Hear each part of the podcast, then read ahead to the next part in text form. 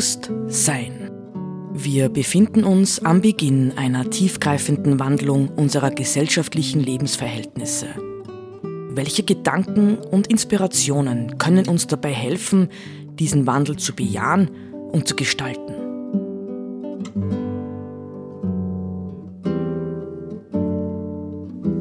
Eine Sendung von Roland Steidl.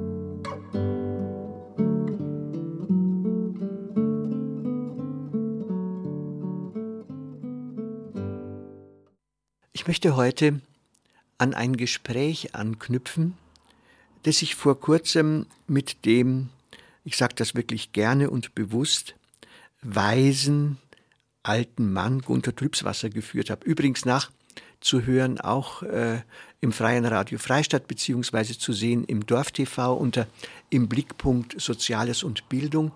Dabei ging es eigentlich ähm, ursprünglich um das Thema, wo steht eigentlich die grüne Bewegung, ja, die Grünpartei. Ähm, wie geht ihre, könnte ihre Zukunft weitergehen?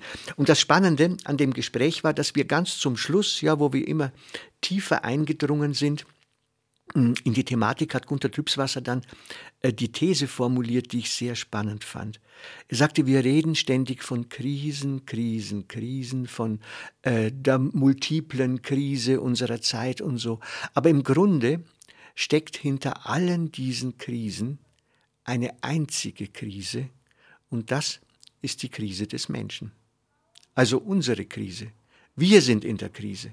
Wir sind in der Krise in unseren Gesellschaften, in unseren modernen, reichen Gesellschaften, mit dem, welche Ansprüche wir stellen, wie wir miteinander leben oder wie wir eben gerade nicht miteinander leben.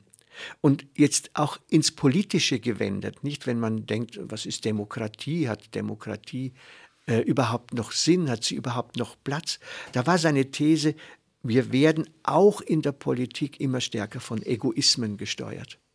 Politiker sind knallharte Egoisten, die eigentlich keine verlässlichen Programme mehr haben, sondern äh, populistisch, wir kennen diese Typen ja, unterwegs sind. Es gibt mittlerweile viel zu viele von denen, ja dem Volk aufs Maul schauen und schauen, dass sie die Menschen für ihre Zwecke ausnutzen. Egoismus, ja, die, der in diesem Fall im Grunde dann letztendlich das Gegenteil von Verantwortung ist, sowohl individueller wie kollektiver. Letztlich hm, sind wir eigentlich dann dort gelandet und es war für mich ein großes Aha-Erlebnis, nämlich diese Krise zu definieren als Krise des Menschen als Menschen. Und das ist jetzt sehr spannend, nicht? Äh, daran, daran musste ich zwangsläufig, musste ich zwangsläufig an Martin Buber denken, ja, der einer meiner großen Lehrer war und ich war völlig verblüfft, dass ich durch das Gespräch dorthin kam. Martin Buber hat letztlich nämlich auch gesagt, äh, die Krise, von der er damals schon sprach, und ich werde das jetzt zitieren, ist im letzten eine Krise des Menschen als Menschen. Und ich werde das jetzt ein bisschen ausführen. Ja, was bedeutet das eigentlich? Ich zitiere Martin Buber aus seinem Werk Pfade in Utopia, das er, glaube ich, 1943, das passt jetzt eh auch alles ein bisschen zusammen, in Jerusalem geschrieben hat. Ähm, 1946 ist es veröffentlicht worden äh, auf Hebräisch und 1950 auf Deutsch, ähm, wo es ihm ging, Pfade in Utopia, nicht Untertitel heißt über Gemeinschaft und deren Verwirklichung. Und unter, der, unter dem Absatz ja, ähm, in der Krise schreibt er Folgendes.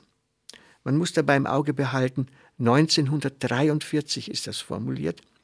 Seit drei Jahrzehnten empfinden wir, dass wir am Anfang der bisher größten Krise des Menschengeschlechts leben. Es wird uns immer deutlicher, dass auch die gewaltigen Ereignisse der letzten Jahre nur als Zeichen dieser Krise zu verstehen sind. Sie ist keineswegs bloß die Krise eines wirtschaftlichen und sozialen Systems, das durch ein anderes gewissermaßen schon bereitstehendes abgelöst wird, sondern alle Systeme, die alten und die neuen, stehen gleicherweise in der Krise. Was durch sie in Frage gestellt wird, ist nicht weniger als das Sein des Menschen in der Welt überhaupt. Also man kann sagen, das war praktisch prophetisch. Nicht? Und er ähm, denkt ja auch in diesen großen Horizonten. Nicht seit drei Jahrzehnten, das heißt seit Beginn des Ersten Weltkriegs könnte man denken, empfinden wir, dass wir am Anfang der bisher, nicht? Also es ist immer wieder die Frage, in welcher ähm, Dimension hat er wirklich gedacht? Wo sind wir jetzt? Ja? Also, es ist nicht weniger dadurch in Frage gestellt als das Sein des Menschen in der Welt überhaupt. Wenn wir jetzt zum Beispiel an die Diskussion um die Klimakatastrophe denken, nicht, dann ist das ja tatsächlich auch ständig ein Thema im Hintergrund. Können wir die Veränderungen, die auf uns zukommen, denn überleben? Wer wird sie überleben? Nicht? Wir brauchen nicht einmal, und Buber hatte damals natürlich auch im Hintergrund den Atomkrieg der war gerade vorüber, nicht die ersten zwei Atombomben auf Hiroshima und Nagasaki. Also Schritt eins: das Sein des Menschen in der Welt überhaupt. Ich lese noch einmal ein Stückchen weiter. In den Zeiten seines Erdenwegs, sagt Buber, hat der Mensch das, was man seine Macht über die Natur zu nennen pflegt, immer mehr und in, in, in, einem immer zunehmenden Tempo gesteigert. Und er hat das, was man die Schöpfung seines Geistes zu nennen pflegt, von Triumph zu Triumph geführt. Zugleich aber hat er von einer Krise zur anderen immer tiefer zu spüren bekommen, wie brüchig all die Herrlichkeit ist. Und in hellsichtigen Stunden hat er verstehen gelernt, dass er trotz allem, was er den Fortschritt des Menschengeschlechts zu nennen pflegt, durchaus nicht auf gebahnter Straße wandelt, sondern immer wieder auf einem schmalen Grat zwischen den Abgründen Fuß um Fuß setzen muss. Je schwerer die Krise wird, umso ernstere und verantwortungsbewusstere Erkenntnis wird von uns gefordert. Denn wohl kommt es auf die Tat an, aber nur diejenige Tat, die in der Erkenntnis geläutert worden ist, wird zur Überwindung der Krise beitragen. Auch das finde hochkarätige Worte, die für uns haargenau so gelten. Nicht, wir könnten auch sagen, die vergangenen Jahrzehnte, spätestens äh, seit der Finanz- und Bankenkrise über die Migrationsthematik bis Covid und so, sind ja nur fortgesetzte Krisen, ja, die uns eigentlich zu denken geben müssen. Warum kommt das jetzt so Schlag auf Schlag wieder? Nicht? Ähm, wenn ich mit Buber denke, würde das heißen, weil wir es bisher nicht geschafft haben, äh, die Ursachen für all diese Dinge gründlich zu durchdenken ja, und Schlüsse daraus zu ziehen, die sozusagen den Weg, den wir gehen, maßgeblich verändern. Nicht? Also, äh, es geht um das Sein des Menschen überhaupt, aber letztlich äh, geht es im Grunde genommen um die Krise des Menschen als Menschen. Und da wollen wir uns noch ein bisschen ähm, hinbewegen. Ja, ich zitiere wieder Buber. In dem ungeheuren Wirrwarr des modernen Lebens, schreibt er, der durch den zuverlässig funktionierenden Wirtschafts- und Staatsapparat nur notdürftig verdeckt wird, klammert sich der Einzelne an das Kollektiv. Das stimmt auf bestimmte Art und Weise, ja. Die, man, ich denke jetzt nicht an Parteien sondern, oder so, sondern ich denke eher an Fußballstadien, ja, an Sportveranstaltungen, ja, an diese immer größeren Zusammenrottungen von Menschen. Die kleine Gemeinschaft, in die er eingebettet war, kann ihm da nicht helfen. Nur die großen Kollektive können es, wie er meint, und er lässt sich übergern die persönliche Verantwortung abnehmen. Nur noch gehorchen will er, dabei sein, würde ich sagen, zugehörig sein, wenn schon nicht im Kleinen, dann im Großen. Und darüber geht das kostbarste Gut, das Leben zwischen Mensch und Mensch verloren. Die autonomen Zusammenhänge werden bedeutungslos, die persönlichen Beziehungen verdorren, der Geist selber verdingt sich als Funktionär. Die menschliche Person wird aus dem lebenden Glied eines Gemeinschaftskörpers zum Zahnrad der Kollektivmaschine. Wie der Mensch in der entarteten Technik im Begriff ist, das Gefühl des Werkes und das des Maßes einzubüßen, so in der entarteten Sozialität das Gefühl der Gemeinschaft, und zwar gerade während er von der Illusion erfüllt ist, in der vollkommenen Hingabe an seine Gemeinschaft zu leben. Ja, auch dies würde man heute ohne weiteres wieder übertragen können, finde ich. Ähm, eine Krise solcher Art sagt Buber, kann nicht überwunden werden, indem man an einen früheren Punkt des Weges zurückstrebt, sondern nur indem man die gegebene Problematik ohne Abstrich zu bewältigen sucht. Ein Zurück gibt es für uns nicht, nur ein Hindurch. Hindurch aber werden wir nur dringen, wenn wir wissen, wohin wir wollen.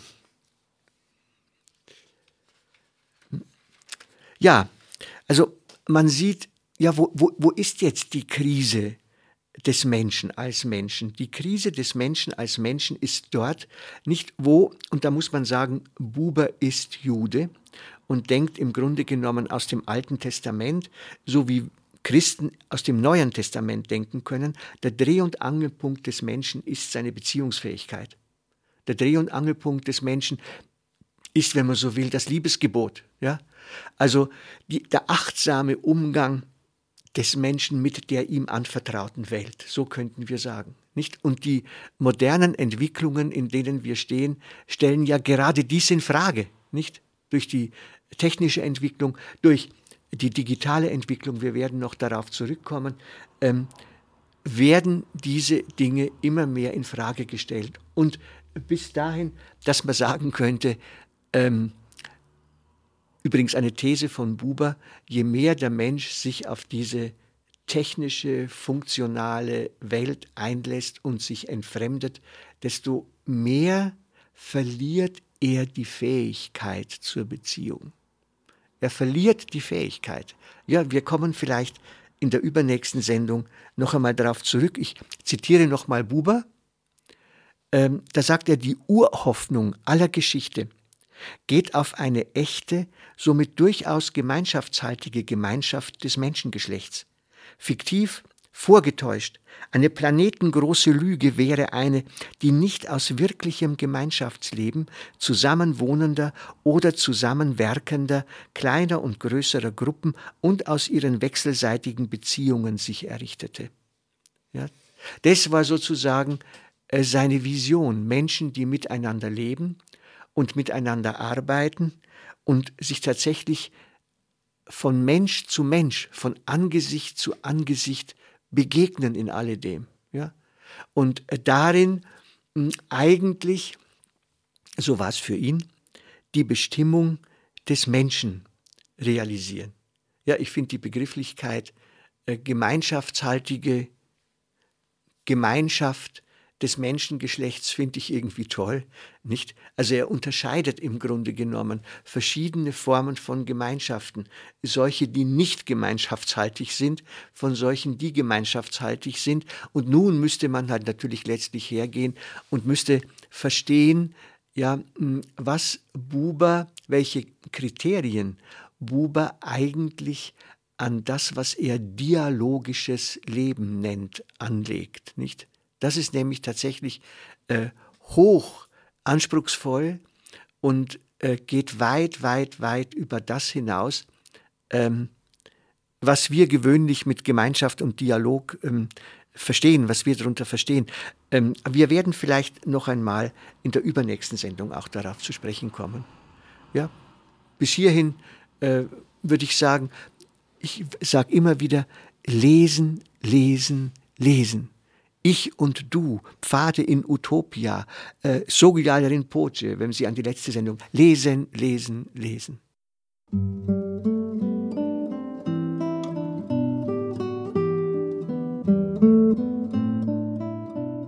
Sie hörten Bewusst Sein. Gedanken von Roland Steidl. Die Musik zur Sendung stammt von Johann Sebastian Bach. Interpretiert von Harald Simada.